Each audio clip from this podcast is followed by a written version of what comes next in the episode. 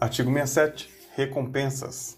As recompensas previstas neste regulamento são 1. Um, elogio, louvor e referência elogiosa e 2. Dispensa de serviço de acordo com as normas em vigor. Então, as recompensas previstas são elogio, louvor e referência elogiosa e dispensa de serviço de acordo com as normas em vigor. As recompensas constantes no inciso 1, que é elogio, louvor e referência elogiosa, serão transcritas em boletim para constar dos assentamentos dos militares recompensados, quando obtidas no desempenho de funções próprias à aeronáutica. Então, as recompensas é, relacionadas a elogio, louvor e referência elogiosa somente serão transcritas em boletim para constar nos assentamentos dos militares recompensados, quando obtidas no desempenho de funções próprias à aeronáutica.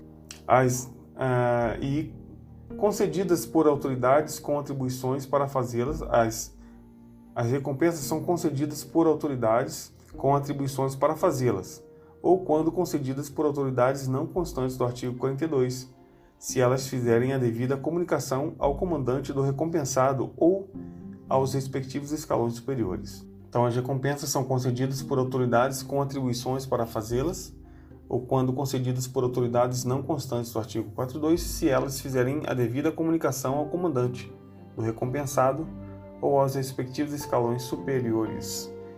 Artigo 68. São competentes para conceder as recompensas previstas neste capítulo as autoridades previstas no artigo 42, inciso 1, 2 e 3, e quais são as autoridades? Inciso 1, 2 e 3. Inciso 1.